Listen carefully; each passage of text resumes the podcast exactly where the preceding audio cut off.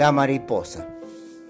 Este próximo domingo quedará develada una de las incógnitas más importantes del proceso electoral provincial, que culminará junto al nacional en noviembre venidero. Esto es porque el sábado a las 24 vencerá el plazo para presentar ante la justicia electoral el registro de partidos políticos y o alianzas, el registro de candidatos y el pedido de oficialización de listas y acuerdo de boletas. Luego se abrirá el periodo de observaciones e impugnaciones. Es decir, que la ciudadanía riojana podrá saber cuántos y quiénes se presentarán como candidatos a ocupar la mitad de las bancas de la legislatura provincial, siendo las de más relevancia las ocho de capital, como ya es sabido. El gobierno provincial está envalentonado tras el triunfo del pasado 12 y más aún con la visita presidencial.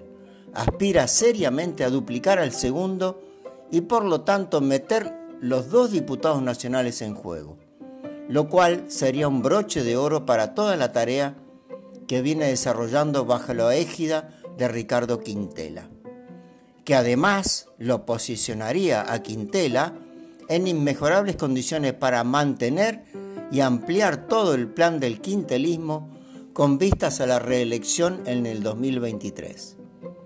Un aspecto clave, obviamente, son los fondos.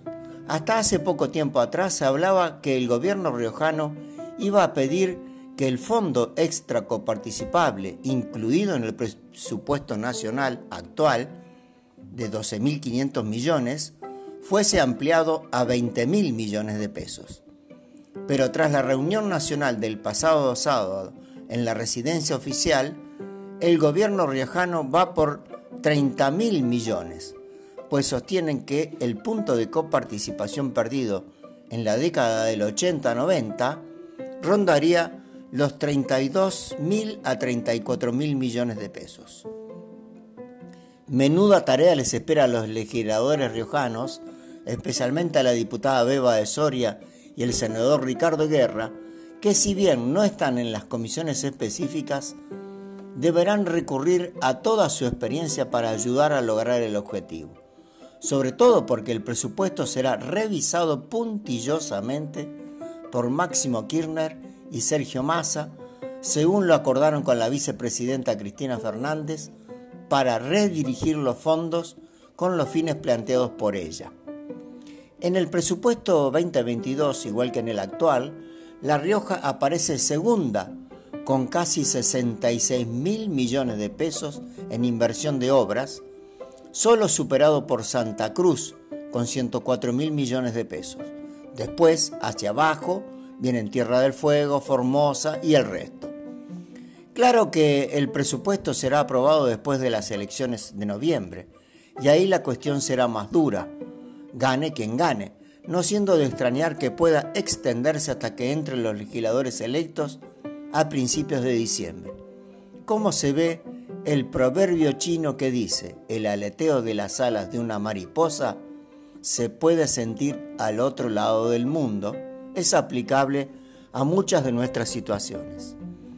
Quintela tendría definido ya que la lista de diputados de capital sea encabezada por Tere Madera y Juanqui Santander, la única a la que se le puede adosar a la de diputados nacionales. Pero habrá varias listas más, pues a muchos, sobre todo quintelistas, les indigesta esa candidata.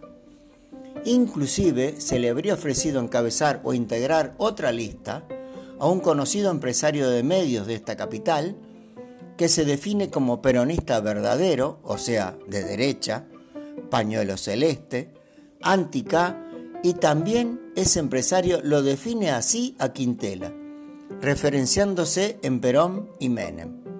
En este sentido, podría darse la mano con Alberto Paredes Urquiza, que el pasado viernes presentó sus proyectos como aspirante a una banca de diputado. Pero en la vereda de la oposición hay un verdadero intríngules.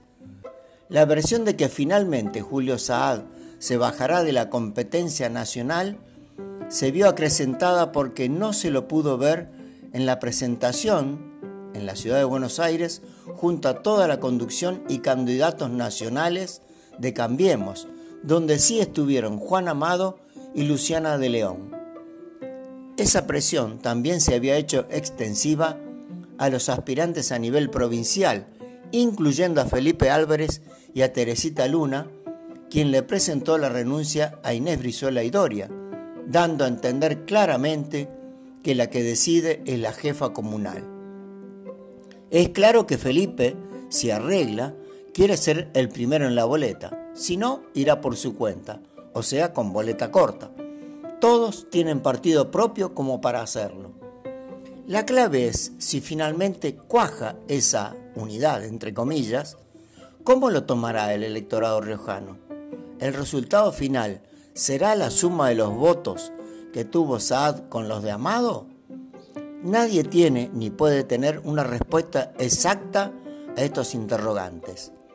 Este habrá sido el núcleo de una charla que habrían tenido Amado y De León con el propio Larreta, que apareció ya como claro conductor de Cambiemos. Macri se fue antes de que hablara Larreta, evidenciando que necesita estar en esa primera fila, pues sabe que Cristina lo quiere meter preso el mayor tiempo posible.